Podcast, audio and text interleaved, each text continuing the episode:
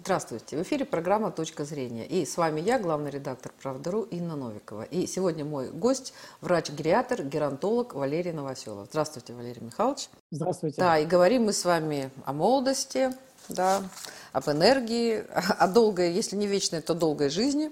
А, да, а тема эта волнует не только нас, она, по-моему, волнует все человечество вообще с момента, а, ну, не то чтобы его возникновения, но когда люди научились общаться и разговаривать.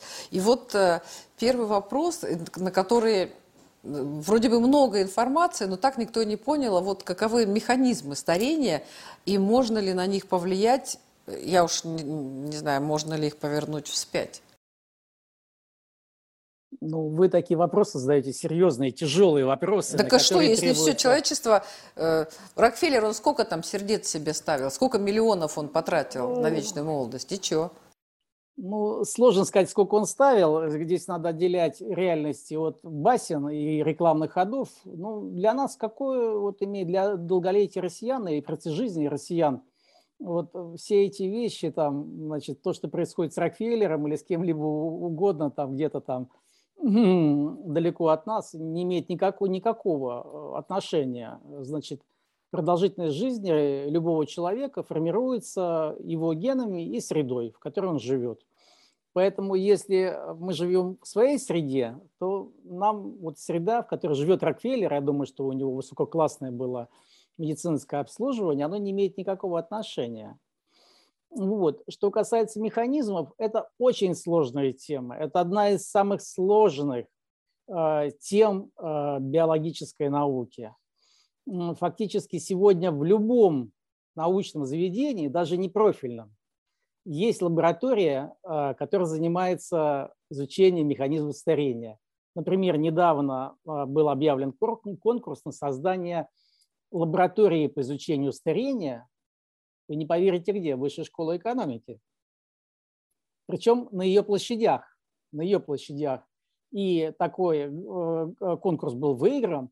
И мало того, это не просто механизмы старения, ведь можно механизм старения изучать с помощью демографии, статистики, эпидемиологии старения, количественной геронтологии, тут огромное количество всяких механизмов, а именно биологическая лаборатория. Вот интересная такая тематика. Значит, э, ну вот э, для, для понимания, чем пользуются геронтологи, вот у меня в руках handbook, вот он, Zy Biology of Aging, да, это последний хендбук восьмой, выпущенный в Калифорнии в 2016 а году. А это что такое? Вот, что это? Это как энциклопедия это, какая-то? Это руководство. руководство Биология возраста или чего? Биология, биология старения. А, это aging. Да, aging, да. Биология старения. Механизм, вот видите написано, да, я не знаю, правильно отражается? Ну вот сейчас нет? видно, да, то вначале не было видно, да. Да, да, я постараюсь показывать, если книги у меня будут в руках какие-то, да. Вот, вот как это выглядит на сегодня руководство. Вот именно сегодня, современно, 16 год, и вот здесь только все о механизмах. Понимаете, да? А, а вот как это выглядело, а, значит, выглядело это в 1904 году. Старческие вот изменения. А кто да. выпустил Санкт-Петербург? Это, это переводное, значит, переводное, значит, доктор а, Фридман, значит, а, поскольку мы, а, значит, и, и немецкая медицина были близнецы-братья, у нас, значит, даже русские врачи были гер, э, германофилами, и даже имена, значит, эм, немецкие врачи часто, например, писали, э, английские врачи писали по-немецки. Например, врач Хантер был врачом Гюнтером. Вот, значит, э, это переводное с немецкого, значит, на издательство журнала «Практическая медицина», Эттингер, э, значит, э, Санкт-Петербург, 1904 год. То есть вот такое руководство по старческим изменениям и их лечению. Самое главное, их лечению. То есть получается тема это, как вы правильно сказали, не новая, не модная, а очень и очень старая. Если мы обратимся в протомедицину, Галену, Гиппократу, то там тоже э, врачей и их пациентов интересовало вот активное, здоровое долголетие. Как бы это ни называли, более долгая молодость или замедление старения. Вот. Э, тем не менее, вот это фактически, как человек себя осознал, когда у него появились условия, а условия были, когда человек переставал воевать, когда не было инфекции, не было голода, ну, это были периоды в развитии человечества, его сразу интересовало, соответственно, вот долголетие, чтобы человек жил как можно дольше, в хорошем качестве. Тему можно рассматривать по-разному. Ее можно рассматривать, как я сказал, как омоложение, как антистарение, антивозрастная медицина. Сейчас этих медицин развелось, я извиняюсь, не наполненных смыслом огромное количество. Даже появилась медицина долголетия. Что это такое, я не знаю, потому что для того, чтобы говорить, что медицина долголетия, должно быть метод воздействия и эффект. Причем это должно быть доказано с помощью так называемых методов доказательной медицины.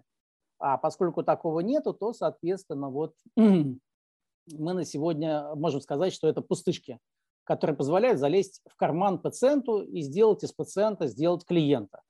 Вот, в теме очень много интересантов, рынок огромный, имеется в виду вот именно антивозрастной медицины, есть врачи антивозрастной медицины, значит, ну такой специальности на сегодня нету. То есть есть куча фантиков, которые выдают врачам, всякие коммерческие организации «Рога и копыта», которые на сегодня пока а, большого смысла вот для обычного человека не имеют. То есть если под омоложением рассматривать антивозрастную медицину, то в основном это, сразу могу сказать, это косметология, 90%, ну что действительно любят женщины, наверное, во всем мире – вот. И процентов 10 – это а, гормональная терапия, в основном менопаузальная. Это заместительная терапия? Гормонозаместительная. Гормонозаместительная терапия. Но она ведь да. Э, имеет там такие не очень хорошие последствия, побочные эффекты, там, это, в том числе и онкология. Это, это сложная тема. У меня на эту тему есть написана книга. Вот здесь подробно все написано. От нейронов до гормонов. Здесь Э, посвящено старению мозга, посвящено старению нашей гормональной системы. Гормональной системы. Если рассматривать э, антивозрастную медицину и наиболее прагматический здесь подход – это менопаузальная гормональная терапия, менопаузальная, это правильно, это именно такое название, не, сейчас не заместительная гормональная терапия, а для женщин это менопаузальная гормональная терапия, именно так должно называться. То здесь есть описано простым русским языком, кому нужно, кому не нужно, кому подходит, кому попозже надо начинать, кому не стоит вообще начинать, а кому надо начинать пораньше. Это отдельная тема, это лучше просто взять книжку, она продается во всех магазинах, там в Доме книги на Арбате есть, во всех доставках, и можно спокойно все эти главы прочитать. А вот, Валерий вот, Михайлович, поэтому... простите, я вас перебью. Вы говорите, кому пораньше, кому попозже. А вот пораньше это вот с какого времени? Это с 25 лет, либо это с 45 лет, либо это с 80? Нет, вот, вот ориентировочно, для, чтобы зрители понимали, ориентировочно это значит средний возраст наступления менопаузы в Российской Федерации это около 50 лет. Вы говорите про женщин. Да, менопауза есть только Да, женщин. понятно. А вот вообще процесс, и вот процесс старения, он же мужчин тоже касается? У них как-то там это же тоже проявляется?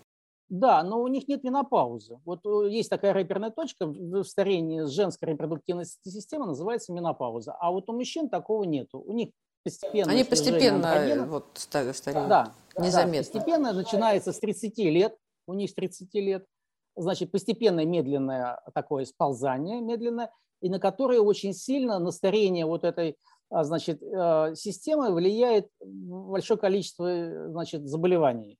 Да, это и инфекционные заболевания, это и сосудистые заболевания, сердечно-сосудистые заболевания. Поэтому это разные конструкции, разные эволюционные конструкции в рамках одного вида, созданные а, значит, э, естественным отбором значит, э, и которые привели вот к тому, что мы живем, не только стареем по-разному, мы живем по-разному. Значит, известно, что в России женщины живут намного дольше да. мужчин. Ну, э, Валерий Значит, Михайлович, это я понимаю, да, любимая тема для мужчин, да. Ну вот я правильно понимаю, что э, вот эти огромный рынок э, косметологических операций, пластической хирургии, это все имеет исключительно, э, скажем так, психологическое эстетическое значение, но не физиологическое, оно не продлевает жизнь.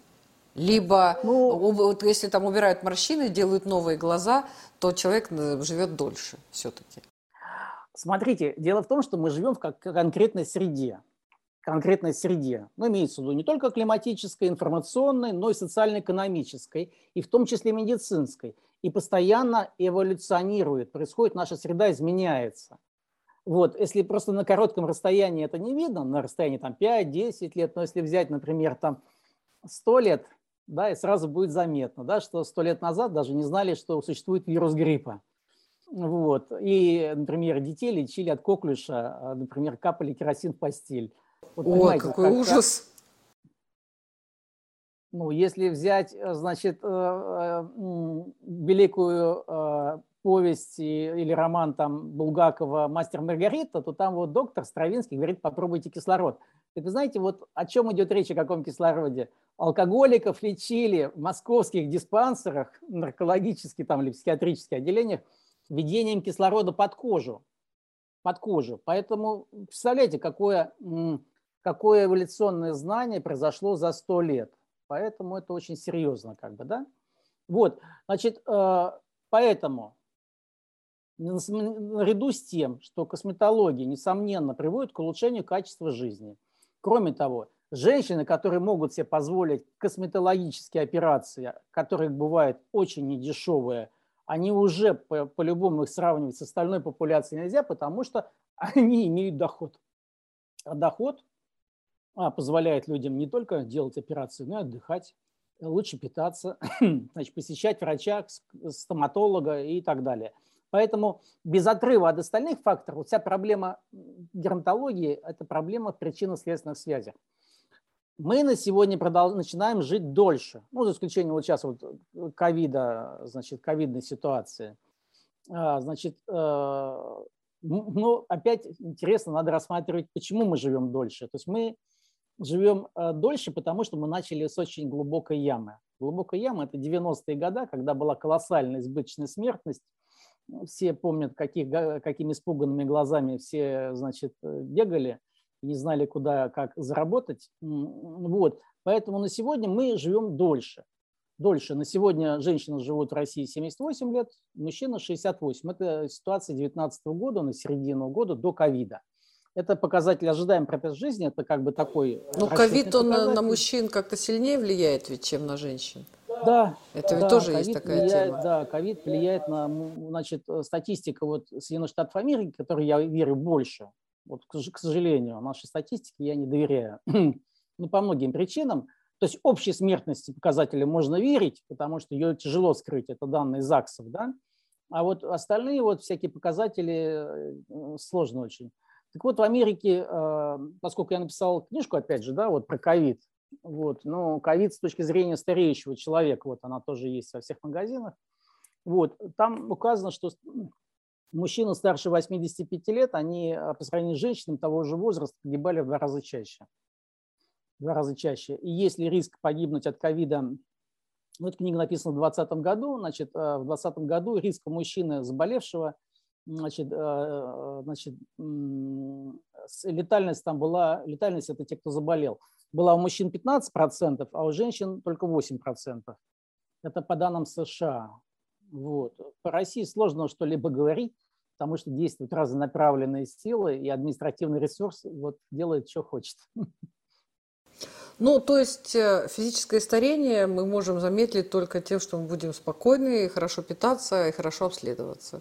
Никаких иных э, э, процессов, там, не знаю, криокамер, Э, там каких-нибудь, э, э, не знаю, вот есть такой разрешенный допинг, мы с вами как-то говорили об этом, когда спортсмены, они тренируются в горах, и там недостаток кислорода, и это мобилизует организм. Есть даже такие какие-то камеры, специальные палатки, где создается вот эта гипоксия, и это омолаживает.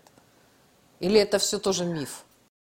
Значит, смотрите, здесь это отдельная большая тема, которой стоит посвятить особое внимание. Значит, есть метод гипоксического воздействия, когда человек находится а, значит, э, в условиях пониженного процентного содержания кислорода. Значит, если человек поднимается в горы, то парциальное давление всех газов, всех газов, оно снижается. Соответственно, снижается и э, процент кислорода, ну, необходимый нам кислород – Например, э, если мы поднимемся на высоту около 6 тысяч метров, да, то по сравнению с нашим вот уровнем, мы находимся на уровне там около нуля, значит, или 200 метров над уровнем океана, у нас э, процент кислорода в воздухе составляет 20,95. 20,95. Остальное все фактически занимает в воздухе азот. И углекислого газа там 0,003 значит, процент, очень мало. То есть фактически все занимает азот. Но кислород нам жизненно важен для, значит, э, для жизнедеятельности. Если мы поднимаемся, возникает так называемая гипербарическая гипоксия. Вот. Но, э, значит, мы можем создать ее гипоксию и вот на уровне э, нашего обитания обычного. Значит, этим начали заниматься в 30-х годах наши физиологи – когда были вот эти вот великие полеты, вот великие просто полеты, вот этой авиации там через в Америку, через полюс и так далее. Помните, значит, Чкалов. Да, да, да, да, там Папанин, там куча была этих, да. Да, да, и вот тогда все это началось. Значит, э, э, значит, тренировались э, люди, но потом был промежуток очень приличный, там 40 лет, и в 70-х годах начались, исслед... начались исследования – значит, использовали, сначала использовали баллоны, то есть в баллонах была готовая смесь, или использовали барокамеры, барокамеры, где можно было создавать, снижать процент опять воздуха, и люди дышали как будто на высоте. Значит, э, в 80-х годах создан метод, который позволяет это делать без баллонов. Баллоны, понимаете, да, это сложно, дорого и так далее. Барокамеры, вот реальные барокамеры, которые используют значит, э, космонавты или, э, значит, водолазы, глубинные водолазы особенно, да, это очень сложная конструкция, очень дорогостоящая, это сложное такое. Это не те вот легкие, значит, барокамеры, которые используют для, наоборот, для гипербарической оксигенации в медицинских учреждениях. Это не то, это сложная конструкция, такая вот массивная, объемная и в обслуживании дорогая. Поэтому на сегодня заменили все это э, специальным аппаратиком. Аппаратик он так условно называется, который называется гипоксикатор. Значит, он весит 20-25 килограмм. Как называется? Вот. Детоксикатор? Гипоксикатор. Гипоксикатор, Гипокс... понятно. Да. Значит, он состоит из насоса, из насоса и а, значит, такой молекулярного сита, который отбирает молекулы кислорода и позволяет именно дышать. Дышать контролируемым процентом а, значит, воздуха, в котором определенное количество кислород, молекул кислорода. Вот, а, значит, эм, интересная такая штука. Э, значит, и здесь нужен, нужен в чем? В чем интерес-то, да? А, в том, что кислород является токсическим газом для организма. Вот он нужен для жизни, одновременно вот такой есть дуализм. Значит, этот кислород, этот кислород, он бьет по всем нашим молекулярным структурам, митохондриям, ДНК, значит, э, теломером, э, значит, мембранам. То есть это горючий, то есть фактически это как вот в ракетах используют как окислитель, то есть бьет и создает избыточное количество повреждений. Вот что делает э, гипоксия? Гипоксия – это очень это сложный очень механизм, настолько сложный, что в 2019 году за него дали Нобелевскую премию за механизм по ответу организма по гипоксическому ответу. Чтобы понять, что делает гипоксия с человеком? А что происходит в организме, когда возникает гипоксия? Что происходит-то? А вот происходят сложнейшие, сложнейшие молекулярные изменения. Во-первых, изменяется работа 500, 5, эпигенетические изменения. 500 генов начинают работать по-другому. То есть организм пытается с помощью выработки определенных гипоксии-индуцированных факторов, да, это такие гетеро, гетеро такие димеры, сложные молекулы, значит, она пытается изменить работу и приспособиться к содержанию вот этого кислорода пониженного. Значит, если не удается, значит, соответственно, закрепиться на этом уровне, ну, например, мы знаем, что когда пришли конкискадоры в Куско, да, Куско, я там был, это высота где-то 3,5 тысячи метров, и там уже начинается горная болезнь, вот у меня, я страдаю горной болезнью, уже начинает болеть голова на высоте 3,5 тысячи метров. Мне там было не очень комфортно. Вот я спускаюсь ниже трех, нормально, 3,5, а они там жили Что, Есть люди, которые ну, не, не страдают горной болезнью? Есть, да, есть, которые страдают, есть, которые не страдают. И, и что, на 5 тысяч метров могут зайти и там спокойно жить? Нет, на самом нет. А, смотрите, на высоте 5000 есть огромное количество э, городов, которые находятся на высоте выше 3000 метров. Выше 3000. Чем выше, тем э, человек там хуже адаптируется. На высоте 4500 метров есть единичные поселки, и там буквально работают вахтовым методом. То есть это серьезная очень нагрузка. Вот. Есть какие-то рудники там где-то в Чили, это уже такая тематика – то есть, э, то есть долго находиться вот на этой высоте, постоянно, ведь важно не просто находиться, там важно жить. Вот когда в Куско пришли конкискадоры, они, у них даже там у женщин э, их них прекратились, значит, и месячные, они смогли рожать, пока не адаптировались там несколько там лет. Вот, соответственно, это сложное такое воздействие. Так вот, э, геронтологи российской школы считают, что лучшим антивозрастным методом являются гипоксические тренировки. Гипоксические тренировки – это не когда вам не дают дышать, а именно когда вы дышите вот в этой вот э, этой смесью. Что происходит в этот момент? Значит, в этот момент происходит серьезное изменение работы всех значит, э, значит, организмов. Вы, вы вымываете в этот момент весь кислород. У нас кислород содержится э, в четырех депо. Это емкость, остаточная емкость в легких это гемоглобин, то есть эритроцитах, и это а, миоглобин, белок, и растворенный в сыворотке крови. В этот момент значит, происходит, кроме эпигенетических изменений, происходит так называемое ишемическое прекондиционирование. Э, улучшается работа эндотелия. Обратите внимание, ковид – это эндотелиит воспаления. Вот, и, соответственно, происходит… А, а, а мы, да, кстати, мы знаем, что больш, большая часть проблемы, большая часть смертей, в том числе и во всем мире, и в Российской Федерации, это сердечно-сосудистые заболевания. Вот. И э, причина этих э, заболеваний э, – это атеросклероз. Ну, знаем, да, образуются бляшки, они происходят, значит, э, они эволюционируют постепенно, и на какой-то стадии меняется вот реология крови, возникает атеротромбоз, то есть появляются тромбы. Так вот, нормализация эндотелия, работа эндотелия, там тоже сложные механизмы, причем такие многоуровневые, происходит в том, что вот э, изменяется эластичность сосудов. Она, правда, ненадолго меняется, ненадолго, но тем не менее вот э, люди, кто могут себе позволить эти аппараты, значит, эти аппараты довольно дорогостоящие, их на сегодня в России выпускают, ну, присутствуют иностранцы и, и россияне, около семи фирм, Сейчас вроде бы восьмая появляется, они стоят там приличных очень денег, от миллиона там до трех с половиной миллионов рублей. рублей. То есть это не, не, не, не дешевые вещи. Вот, э, поэтому мы, например, не рекомендуем их покупать. Не, не, все, не все хорошо переносят. Некоторые люди, это серьезная нагрузка на сердечно-сосудистую систему. Я лично видел людей, которые значит, и не могли переносить, а особенно у людей, которые есть заболевания. Вот. Но так как вот, называется этот аппарат и куда можно пойти и, по, и узнать, он подходит или не подходит? Ну, смотрите, во-первых, у нас есть научный центр, где можно взять в аренду эти, эти аппараты, да, вот, э, значит, обратиться ко мне, и, соответственно, вот эти аппараты сдаются в аренду.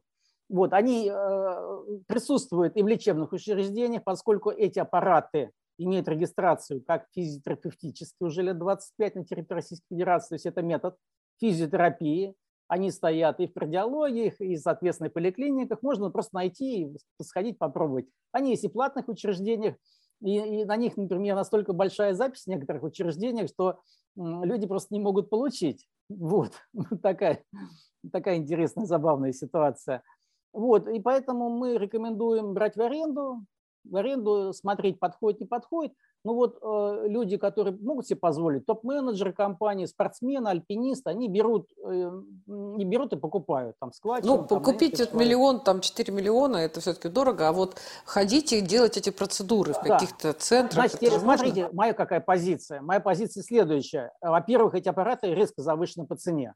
То есть вот мир мы их не производим, но я понимаю, что это раз единичное производство, да, раз это единичное производство, это дорого только из-за того, что это единичное производство. Если бы кто-то вот а, появился, кто мог наладить в России серийное или хотя бы мелкосерийное производство, цена бы резко упала. Я считаю, что это механизм обратный концентратор, концентратору кислорода, который сейчас вот используют для лечения, для лечения при ковиде, когда была у людей гипоксия. Вот. И, соответственно, люди брали в аренду гипоксикаторы или покупали их. Они стоят там порядка 150 тысяч рублей. Это совершенно другие, другие уже деньги, сами понимаете, да? То есть за 150 тысяч рублей уже можно было купить. Если бы аппарат стоил там 300 тысяч рублей там, или 200 тысяч ну, рублей. Ну, смотря для уже... кого. Пусть это не топ-менеджеры «Газпрома», но для большей части россиян да, это да. огромное. Да, я согласен. Но миллион рублей, это, я извиняюсь, это уже просто неподъемные деньги, это машина. Вот. Поэтому, значит, люди пытаются заменять всякими а, аппаратиками, мешочками, дышать баночку, брать всякие, значит, э, хитрые приборчики, которые маскируются под эти аппараты, называемые там вершинками. Вот, да, я знаю, вершина знаю, да, да, да. Это, это, а это, всякие вот еще есть витязи какие-то, то есть много там названий. Значит, смотрите, значит, здесь ситуация следующая. Это, а, значит, недобросовестная реклама, которая берет от больших аппаратов, значит, описание, приклеивает к своим, значит, э, дешевым бытовым устройствам. Значит, Суть в чем? Что вы дышите в этот аппаратик тем, чем вы выдыхаете, что выдыхаете. Соответственно, у вас не, постоянно падает концентрация кислорода, вы не контролируете, у всех происходит по-разному. Плюс возникает э, ситуация, которая немножко другая. Она называется гиперкапния. Это не гипоксия. Это когда вы дышите углекислым газом. Ну, это же, вот. это же вообще опасно. Нет, это не столько опасно, сколько, ну, понимаете, э, дело в том, что это связано уже с другой системой, с, буфером, с буферными системами крови, а они могут себя вести, повести по-разному. А, значит, механизм, рабочий механизм – это контролируемое, нахождение в контролируемой, дозированной гипоксии. И четко по времени. Если вы дышите в мешок, я называю их мешками возвратного дыхания, как бы они ни называли. То есть поняли, да, что мы вот выдыхаем, этим же дышим. Вот. Здесь нельзя находиться в дозированной и контролируемой гипоксии, потому что постоянно все нарастает. Вот в чем дело. И здесь зависит от ваших возможностей. Вот у кого возможности такие, он может долго находиться, кто не может там. Но вот у меня опыты какие. Вот люди приносили к нам в научный центр эти мешочки и пытались дышать.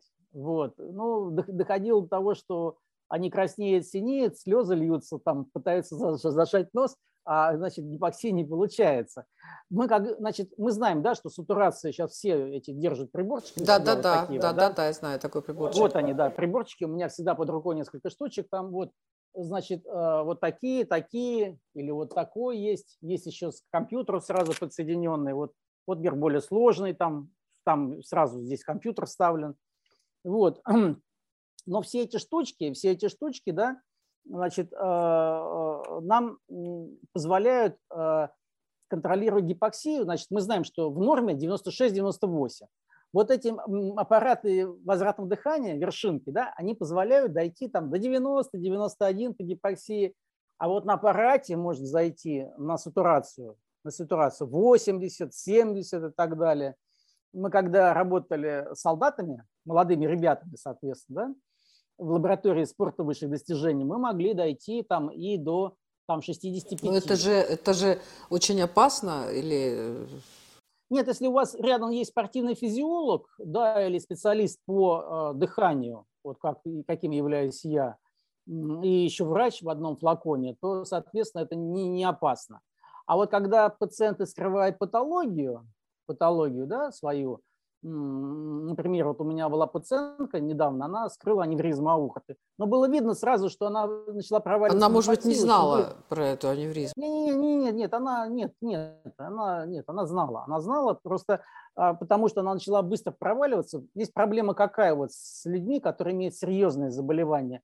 А, у них, а, они начинают дышать, быстро опускаются в гипоксию резко, и они потом уже дышат нормальным воздухом они все равно проваливаются ниже. То есть у них становится глубокая гипоксия. Это вот уже становится опасно для здоровья.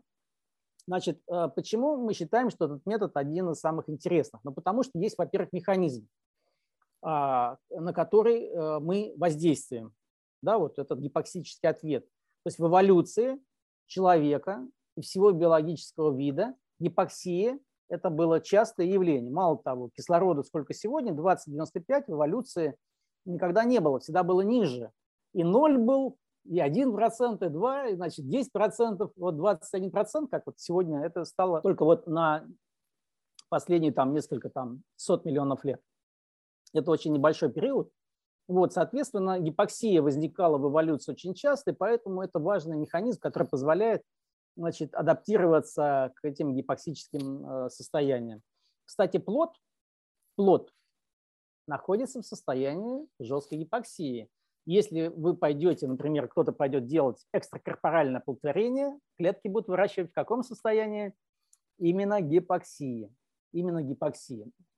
Это важно. Это естественное состояние для плода. То есть э, не 21%, там будут содержать там 5% и так далее.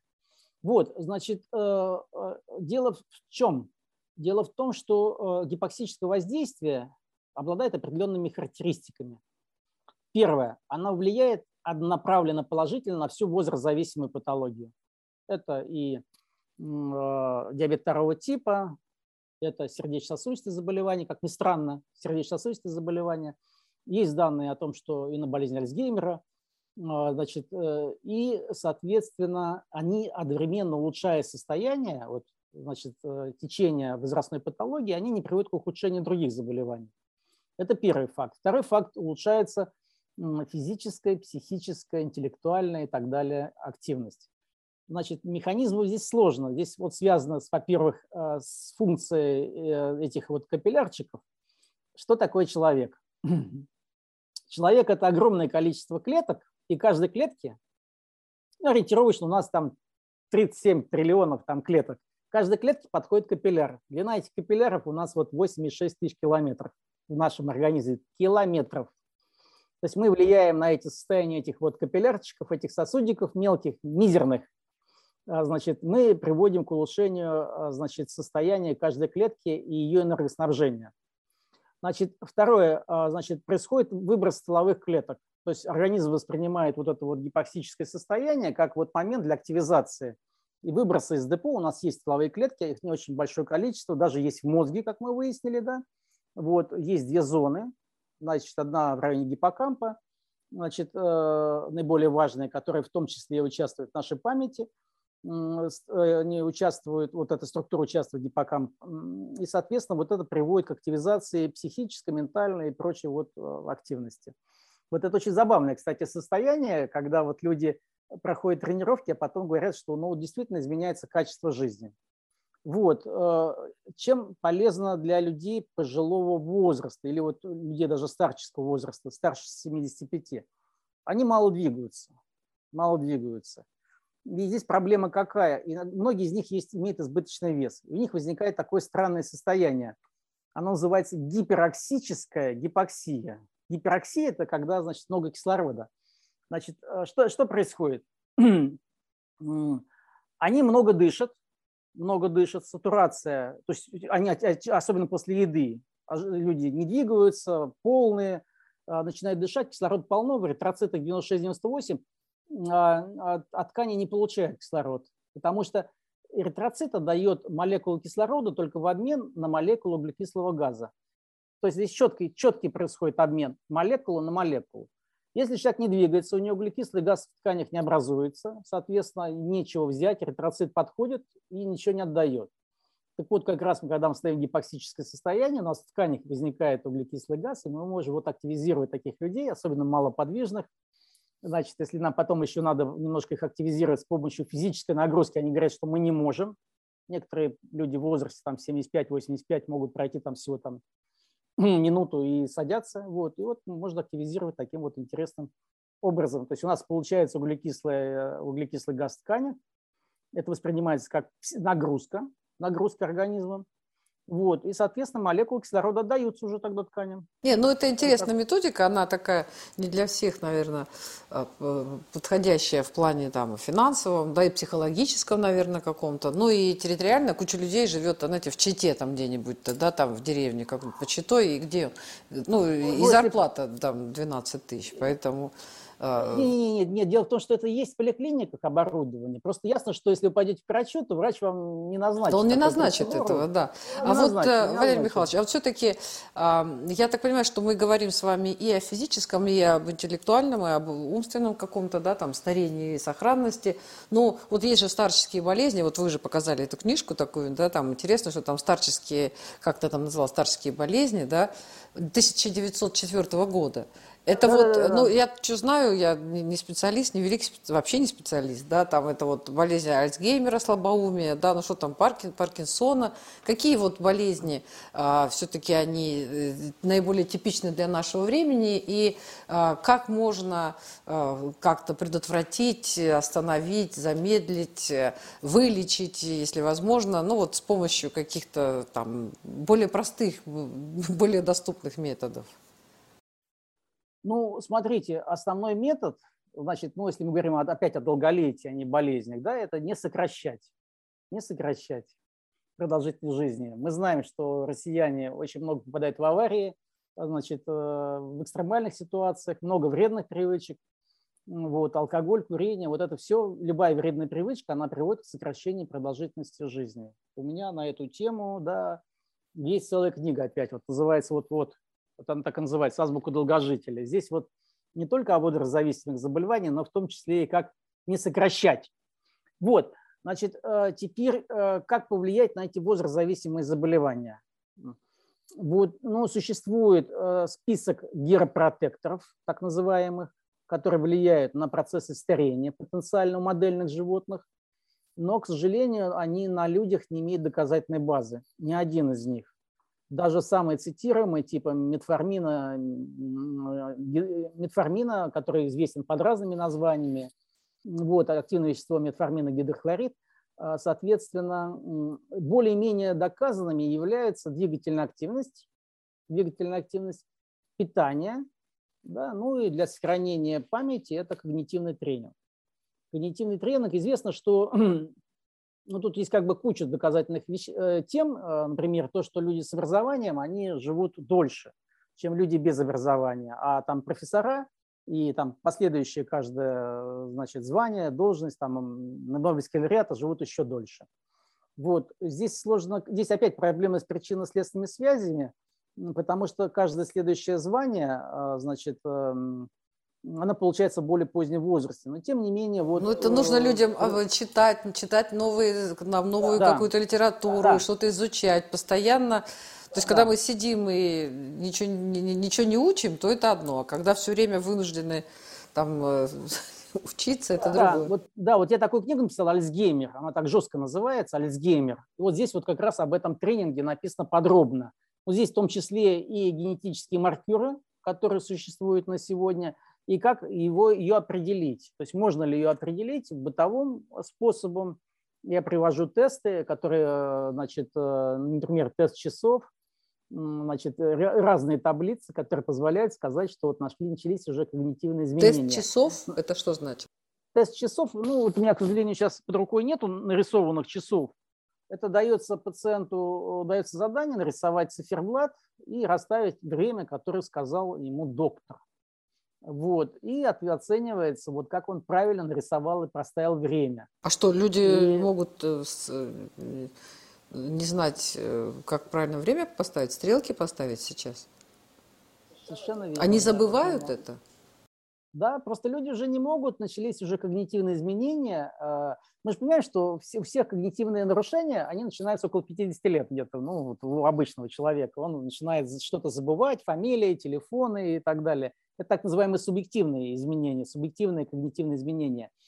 А вот деменция, основной костяк, который составляет болезнь Альцгеймера, то есть на сегодня у нас в России около 2 миллионов больных с синдромом деменции, 2 миллиона.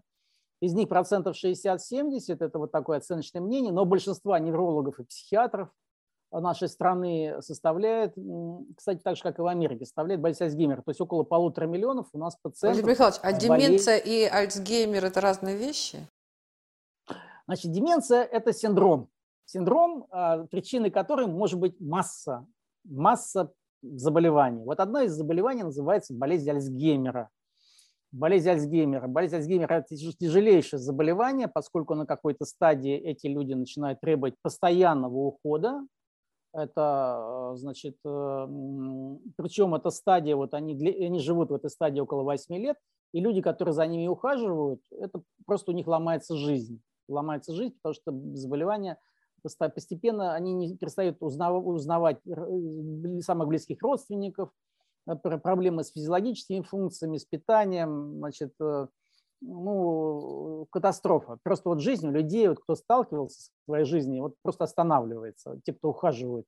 И поскольку вот этих человек уже полтора миллиона, а население России 146 миллионов где-то, вот, то получается у нас каждый сотый с болезнью Альцгеймера. Представляете, да? Вот, и, значит, здесь какая еще ситуация? Значит, э, ну, заболевание, как я сказал или не сказал, длится 8 лет, но она может длиться от 2 лет до 20 лет. То есть это люди, требующие длительного ухода, длительного ухода.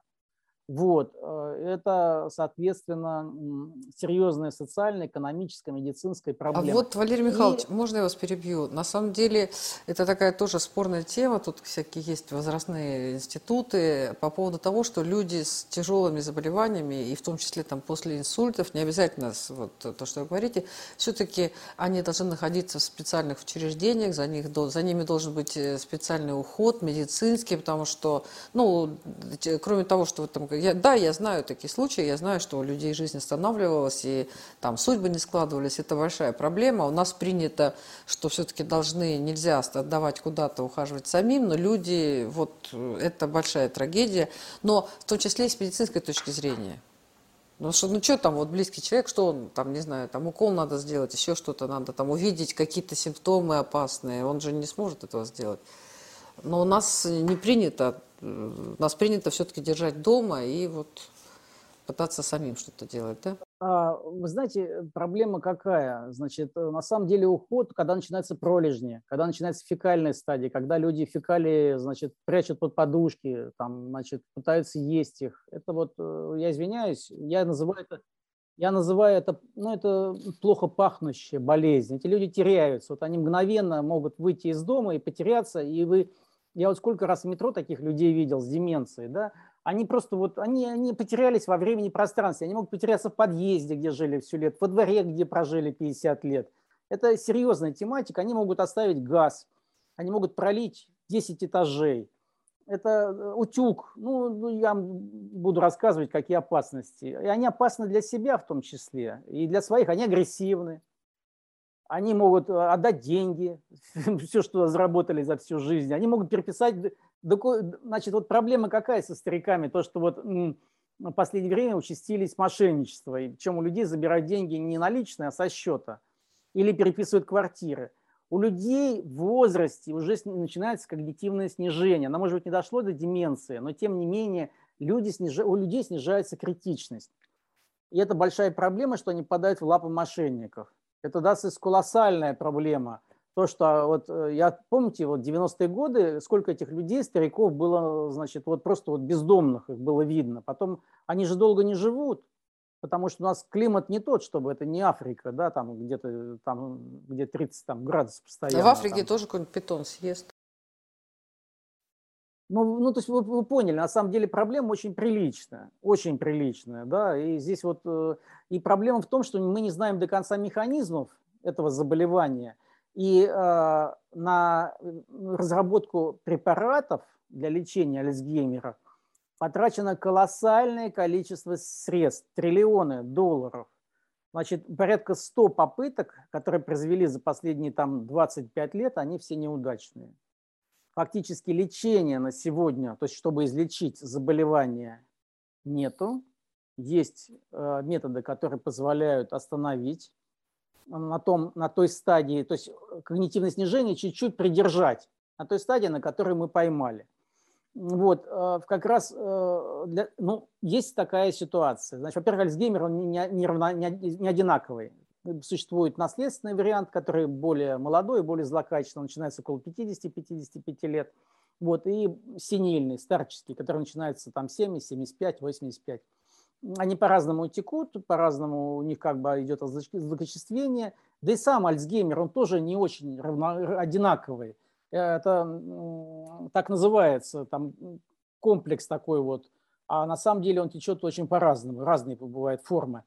Вот э, многие э, факторы, ну, за исключением возраста, являются модифицируемыми, так называемые. Их можно модифицировать. В том числе, чтобы не было Альцгеймера. Вот я об этом, вот о всем, вот пишу вот в такой книге. Вот как в России жить Но долго. вы столько написали полезных вещей, Нет, книг на вечные суть темы.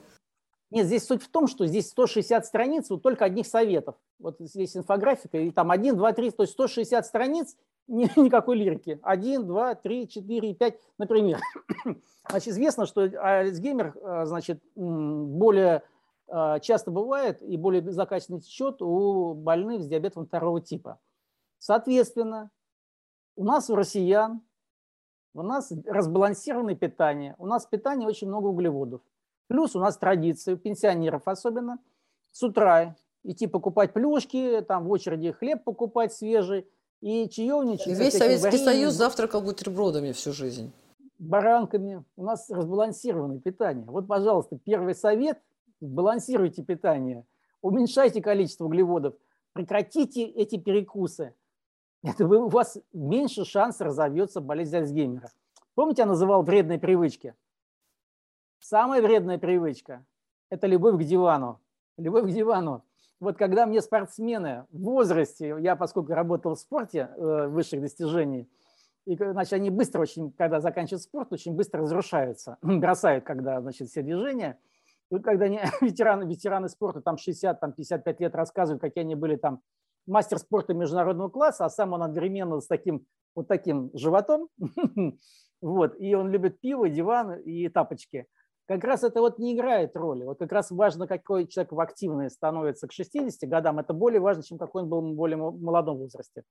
И все эти звания, они не играют никакой роли, а только это для внуков в сказке. Вот. Поэтому вот одна из самых вредных привычек, и в том числе, которая приводит, что такое э, любовь к дивану? Это тканевая гипоксия.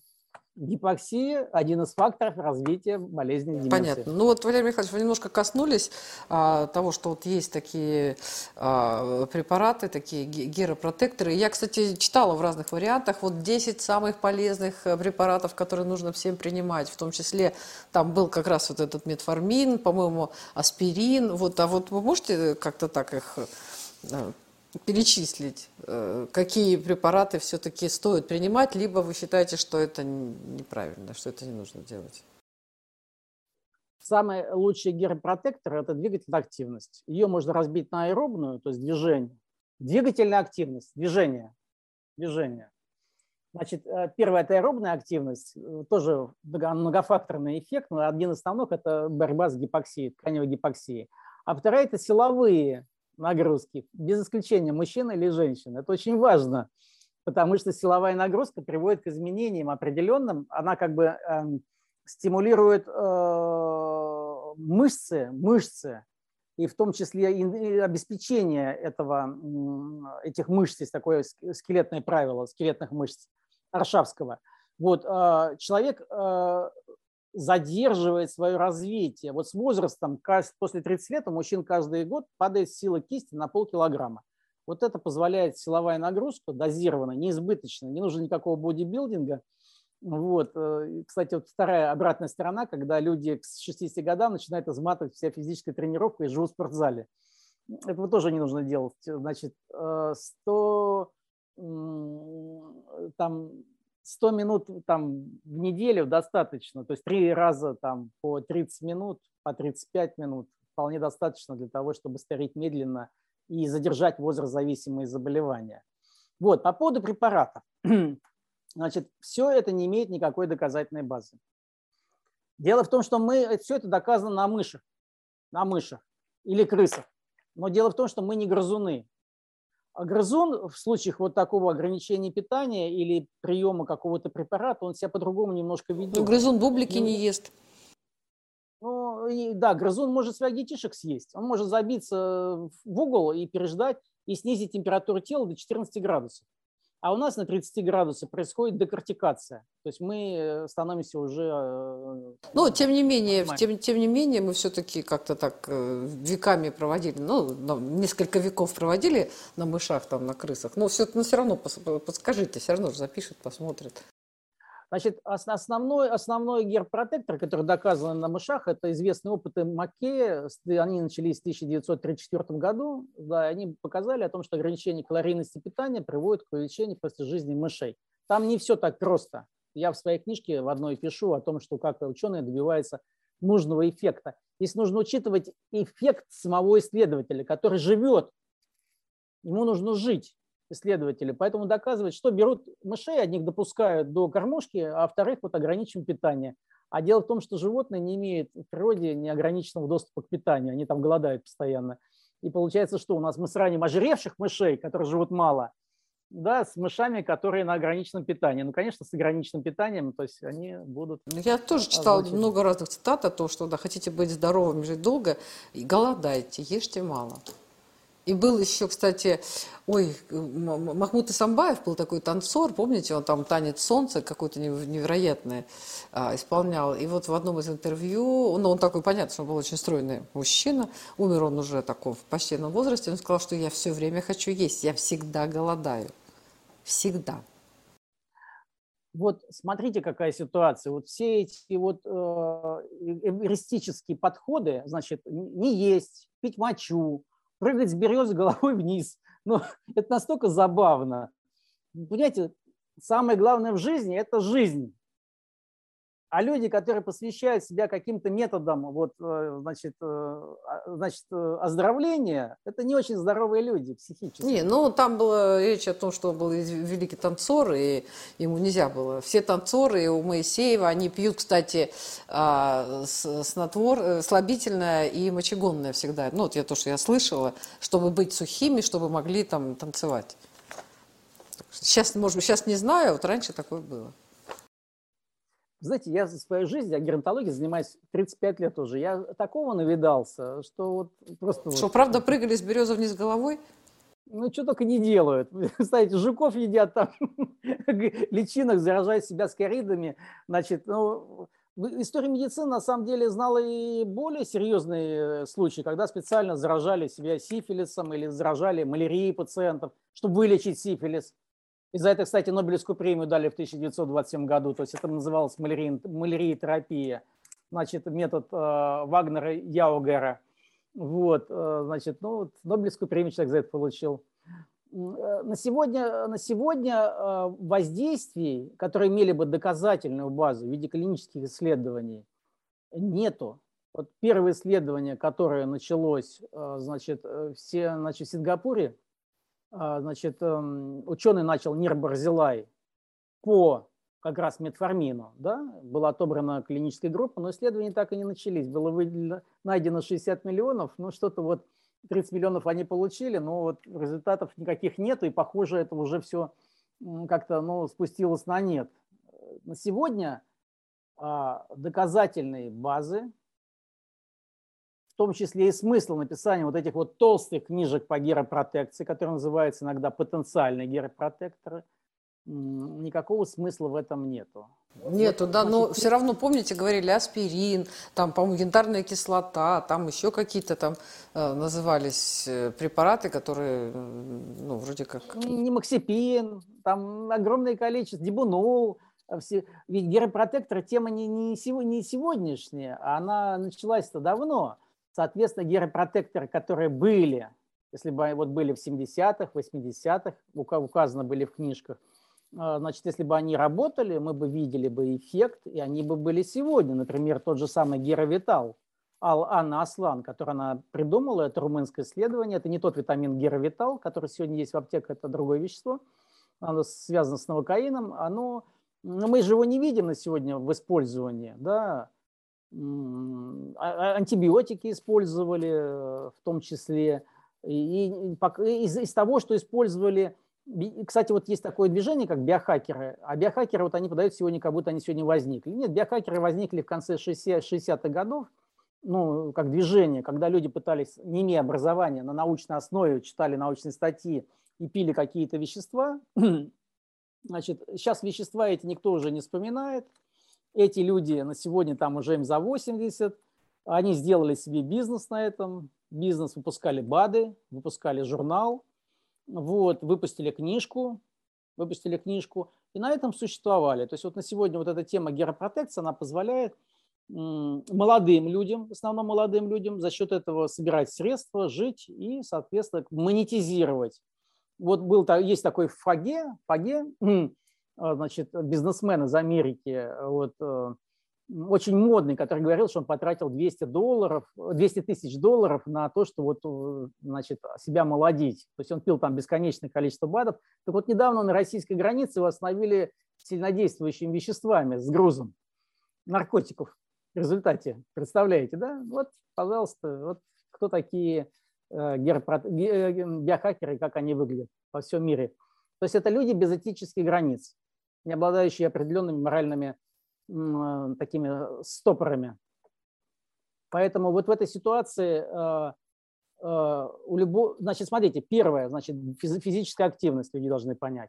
Второе. Ограничение питания, балансированность питания. Мы убираем углеводный компонент. Он очень важный. Значит, его нужно снижать. Он у нас разбалансированный. Я в своих книгах указываю, какая должна быть, какое должно быть питание именно для долголетия. Следующий немаловажный фактор – это периодическое посещение врачей. Значит, э, дело в том, что само по себе посещение врачей а, а, для профилактического осмотра, оно является вот тем фактором, который играет значительную роль а, в продолжительности жизни, здоровой. Я понимаю, что у нас медицина не в лучшем состоянии. Я понимаю, что она недофинансирована, что она вот, э, значит, эм, постоянно реформируется не в лучшую сторону. Значит, и если частная медицина пытается из пациента сделать клиента да, и навешать на него кучу всего – вот, а медицина государственная пытается, наоборот, пациента отодвинуть, то есть по минимуму на него обратить внимание. Но тем не менее, вот э, если бы это было все цивилизовано, посещение умного, хорошего врача, особенно гериатра, после 65-70 лет, я, кстати, врачей-гериатров, раньше их было 200 человек на всю страну, но сегодня уже их 2000. Это немаловажный фактор активного долголетия людей, сеньоров, да, вот я их называю иногда, людей в возрасте. Вот, э, если вот есть возможность найти умного врача, которому от вас ничего не нужно, ему не нужно увеличивать стоимость чека, вот парадоксальная ситуация, что вот у меня самого случай бывает, когда ко мне приходят пациенты и жалуются на тему, что им, например, э, там человек 80 лет, ему попросили его сделать генетический анализ. Мы же верим человеку в белом халате. Но ну, зачем ему генетический анализ? У него в жизни все уже свершилось, он уже сыграл свою песню. Вот э, для чего у него изучать вот эти на дудочке, вот эти вот гены, понимаете, да? Все, жизнь заканчивается, качество жизни. Э, он должен потратить эти деньги на свою жизнь, на свое питание, на свой отдых. Да? Он берет там 20-30 тысяч, платит э, непонятно на что, для того, что уже у него произошло. Вот, вот такие вот забавные случаи. Спасибо вам вот. большое, да. Ну, сложная, действительно сложная тема, да, каждый для себя да, выбирает. Наверное, то, что вы говорите, да, об этом, э, ну, многие говорят, и это известный факт. Но вот еще важно, чтобы как-то э, народ э, слушал, да, ум, умные слова и как-то им следовал потому что вот эта вся мусорная еда, вот этот образ жизни, ну, это уже другая тема. Но, тем не менее, я думаю, что вы дали достаточно много полезной информации, полезных советов, так что будем слушать, конспектировать и, может быть, хотя бы что-то, хотя бы чему, чему-то следовать. Спасибо вам большое. Это была программа «Точка зрения» и наш гость, э, врач-гериатр, геронтолог Валерий Новоселов. Спасибо, Валерий Михайлович.